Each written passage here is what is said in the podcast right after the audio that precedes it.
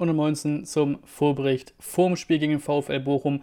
Morgen Samstag 15.30 Uhr in Stuttgart. VfB 0 zu 1 Union. Alles wie immer beim VfB, ne? Gutes Spiel, unnötige, unverdiente Niederlage am Ende des Tages. Gute erste Halbzeit, zwei sehr gute Kopfballmöglichkeiten gehabt, kein Tor daraus gefallen. Zweite Halbzeit neutralisieren sich beide Mannschaften eigentlich so ziemlich, läuft so ein bisschen aufs 0-0 hinaus. Dann eben doch nicht, ne? Eine Ecke eine desaströse Aufteilung in der Abwehr. Unioner steht blank, Kopfball 0 zu 1. Kurz danach wieder Sinnbild, glaube ich, eine Minute zwei oder sowas danach. Tohu war Bohu im 16er da bei Union. Äh, Schuss war es, dann war er geblockt, dann ist er Ball am Pfosten gekullert. Alles passiert in der Szene, aber das Ding ist nicht reingegangen. Das, das Einzige, was nicht passiert ist in dieser Szene. So ein bisschen Wiesbaden-Flashbacks bekommen von dem Spiel damals mit dem ganzen Chancenwucher auch also in der einen Szene. Äh, Unionsspieler haben auch gesagt, mit dem 0 zu 0 hätte man ja auch leben können und leben müssen. Ähm, das ist halt der Unterschied zwischen Over- und Underperformern, ähm, auch zwischen Platz 1 und Platz 17. Ne? Wenn Scheiße läuft, läuft Scheiße. Ähm, da holt halt Union mal so einen Arbeitssieg. Bei uns kommt halt am Ende nichts bei raus. Äh, und sich eben, das ist noch mit das Dümmste am, ganzen, am gesamten Spiel, sich selbst gestartet. Fünfte gelbe Karte für Karasor, das ist noch irgendwo okay. Irgendwann fängt das sich halt die fünfte.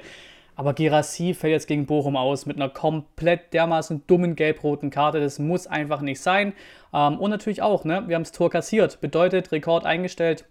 26 Heimspiele in Folge mindestens ein Gegentor kassiert. Vielen Dank, Rino. Und dann wurde eben beim VfB Stuttgart am Montag äh, ja, etwas länger getagt im Verein.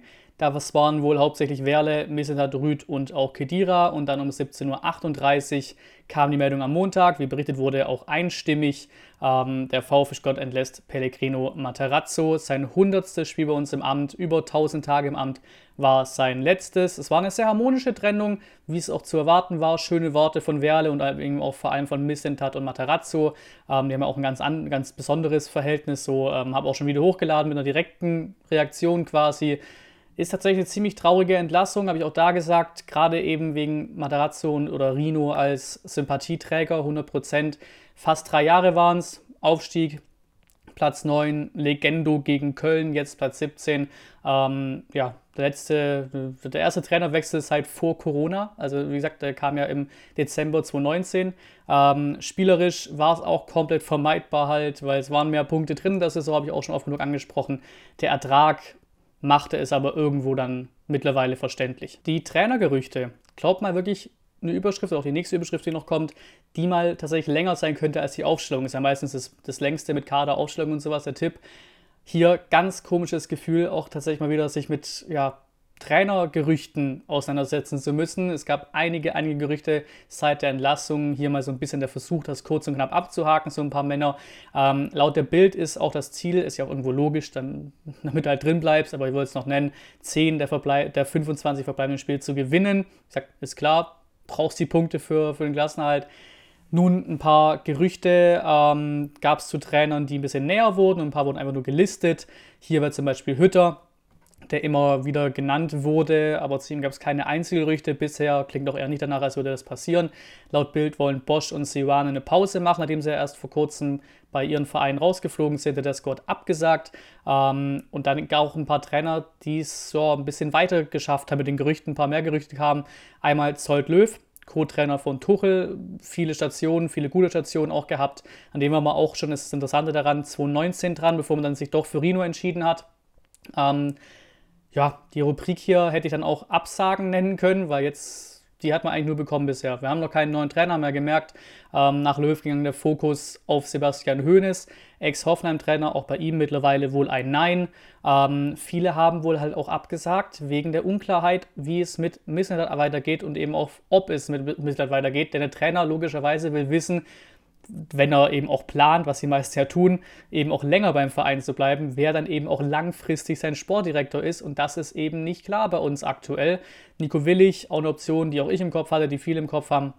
Das ist wohl auch schon intern länger geklärt, das wird es das nicht. Er wird kein Cheftrainer bei uns. Ähm, der Name Topmöller ist noch aufgetaucht, Co-Trainer von Nagelsmann bei den Bayern aktuell. Der macht das natürlich auch nicht, logischerweise. Als wenn der jetzt von den Bayern gehen, raff ich nicht. Ähm, Peter Zeitler ist auch ein Kandidat, ist Trainer bei St. Gallen. Klar ist auch da, dass wohl einige Trainer auf der Liste stehen, die aktuell noch unter Vertrag stehen. Die Bild berichtet, dass es einen Disput gibt zwischen Werle und Misslintat. Ähm, die Frage eben da, kurz- oder langfristige Lösung, wobei da beide, also Misslintat auf jeden Fall langfristige Lösung, auch Werle eigentlich davon auch nicht abgeneigt, so kam es rüber. Ähm, aber ja, sehr interessant eben auch, dass auch laut der Bild Missen hat wohl schon zwei Trainer an der Angel hat, die wohl auch schon da, die wohl Lust hätten und dabei wären, aber eben keine Unterstützung im Vorstand äh, bekommt. Dieser hat ja auch schon frühzeitig gesagt, dass es möglich ist. Also Missen hat er gesagt, dass es möglich ist, dass Wimmer Spiele machen könnte als Trainer. Ist ja jetzt aktueller Trainer, Co-Trainer Michael Wimmer. Und das gab es ja auch oft, wenn der erfolgreich ist, könnte es natürlich auch eine Lösung werden, muss man aber sehen. Meine Meinung zu eben Thema Trainer ist noch nicht da und wie sieht es mit Gerüchten aus? Ähm, verschiedene Gesichtspunkte gibt es da natürlich, logischerweise. Ich bin erstmal doch durchaus auch überrascht und ein bisschen auch enttäuscht, dass noch kein neuer Trainer da ist. So ehrlich bin ich da. Ähm, ging da auch ein bisschen von mehr Vorarbeit aus, was das angeht. Wenn sie schon Rino entlassen, dass sie eben einen schon mehr oder minder quasi fix haben.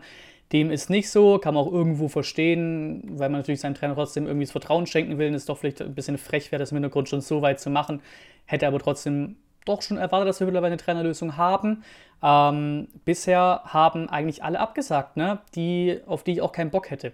Das ist das, das ist das Positive. Einmal negativ, alle abgesagt. Einmal positiv, auf die wollte ich, war ich eh nicht so scharf. Ne? Das Thema Höhnes, Tedesco und sowas. Zolt Löw hätte ich interessant gefunden. Ähm, eben auch wegen der Vorgeschichte, ähm, dass man schon mal interessiert war. Ähm, dass, ja, sonst holt mich da keiner so wirklich ab von den ganzen Gerüchten, muss ich sagen. Und was auch verständlich ist, wenn eben unter Vertrag stehende Trainer in Gesprächen sind, die man holen will, kann das natürlich logischerweise länger dauern als jemand, der aktuell frei auf dem Markt ist. Was ich schon mal gut finde, jetzt nichts gegen die Trainer, aber gegen die Marschrichtung quasi damit, ähm, dass man eben sich den Markt genau anschaut und nicht so die Klassiker holt. So ein Klassiker wie Markus Gisdol zum Beispiel, weil ich glaube, dann hätten wir schon längst einen Trainer. Hätte Mr. am Montagabend Markus Gieser angerufen hätte gesagt, ey, willst du das machen? Der wäre Dienstag früh auf der Geschäftsstelle gewesen beim VfB. Finde ich schon mal in der Hinsicht nicht so ganz verkehrt. Ähm, so läuft es eben jetzt erstmal Michael Wimmer raus. Ich gehe auch mit, was auch viele geschrieben haben, dass man Rino noch die Chance hätte geben können, wenn man jetzt eh noch keinen neuen hat. Da gehe ich durchaus mit. Dazu wurde dann immer berichtet, dass er bis Bochum bekommt, diese beiden Heimspiele bekommt, vielleicht sogar einen Dreierpack bekommt mit Bielefeld noch bekommt er jetzt doch nicht und eigentlich muss dann gegen Union irgendwas vorfallen, irgendwas schlimm gewesen sein, als dass man danach schon unbedingt handeln muss. Ähm, und das war für mich nicht der Fall nach dem Spiel gegen Union Berlin. Ähm, ja, wird nicht anders sein wahrscheinlich am Samstag. Michael Wimmer wird ja, einen ähnlichen Stiefel spielen, weil er bisher Co-Trainer von Materazzo, wird sich nicht viel ändern.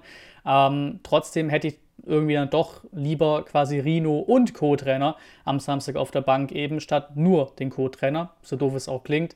Ähm, wird sich aber im Spiel, glaube ich, nicht viel verändern. Mannschaft mal gucken, hat wohl einen sehr guten Draht zur Mannschaft, wurde so berichtet. Äh, mal gucken, ob er irgendwie groß was Neues aufstellt in der, in der Startelf, bis auf die, die er eher setzen muss. Ich glaube aber nicht, dass sich da allzu viel äh, verändern wird. Ähm, und wie gesagt, wenn der gegen, gegen Bochum gewinnt, soll es mir recht sein. Es ist mir wirklich recht egal, wer da auf der Trainerbank hockt. Wir müssen dieses Spiel gegen Bochum gewinnen. Ähm, und was natürlich auch sagen muss, wenn sie wirklich sich alle 100% klar war nach dem Unionsspiel, dass sie nicht daran glauben, dass er mit Materazzo am Samstag gegen Bochum gewinnt, dann kann man natürlich auch nachvollziehen, dass sie den Schritt trotzdem gemacht haben, auch wenn sie noch keinen neuen Trainer haben.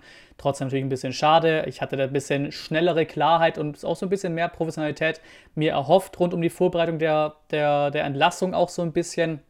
Ähm, gerade wenn es jetzt eben auch herausstellt, dass sie sich so ein bisschen selbst im Weg stehen, wäre das das Dümmste der Welt tatsächlich.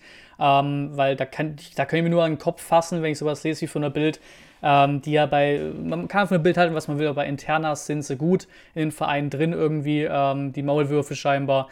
Missert hat, wie gesagt, wohl schon Trainer am Start, bekommt da aber keine Unterstützung, ähm, was das angeht, kriegt sie nicht durch. Und das ja, stärkt natürlich auch auf lange Sicht oder so lange ist er gar nicht mehr. Gespräche sind ja Mitte November, aber das stärkt natürlich auch nicht wirklich Missentats Position, wenn er in die Vertragsgespräche mit Werle geht im November. VfL Bochum. Wir sind 17. Der VfL Bochum noch 18. haben auch schon Trainerwechsel hinter sich. Thomas Letsch jetzt am Start, der kam, glaube ich, von Vitesse Arnhem, wenn ich es richtig im Kopf habe. Haben natürlich erstmal einen drauf bekommen in Leipzig. Ist aber okay, es ist halt Leipzig, 4-0 verloren. Nun der erste Sieg für Bochum halt in der, in der Saison. 3-0 zu Hause gegen Frankfurt und ganz klare Geschichte. Es war ja klar, mit der Philipp Förster Masterclass. Zwei Torvorlagen, ein Tor, Kicker 11 des Tages. Du machst dir halt echt kein Bild. Ähm, tatsächlich kommen die halt jetzt wirklich mit Rückenwind in dieses Spiel hinein, was auch nicht geil ist für uns, in dieses elementar wichtige Duell. Weil Bochum ist zwar 18. und man dachte, jo, sind total abgeschlagen, da läuft ja gar nichts, so irgendwie wie Kräuter Fürth oder so.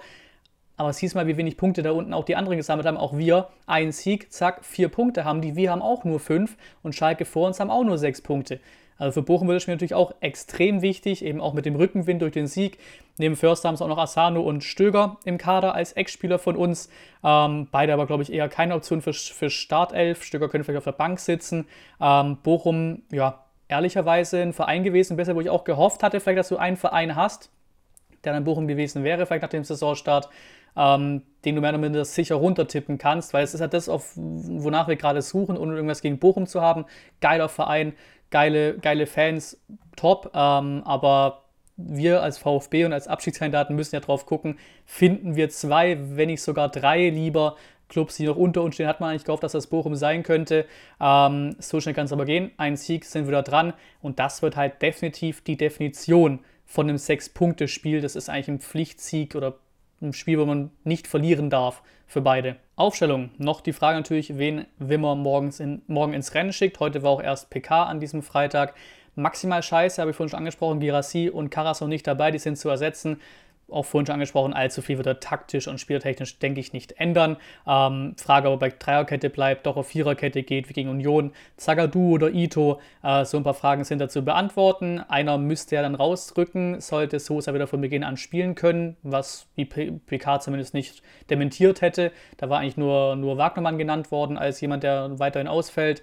Ähm, Karaso-Ausfall könnte Führig ins, zurück ins Mittelfeld spülen äh, oder eben doch Mio oder Natai, auch die Frage.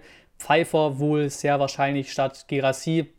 Natürlich kann man ihn auch draußen lassen, aber eigentlich braucht man diese Größe und Präsenz eigentlich schon da vorne drin gegen Bochum.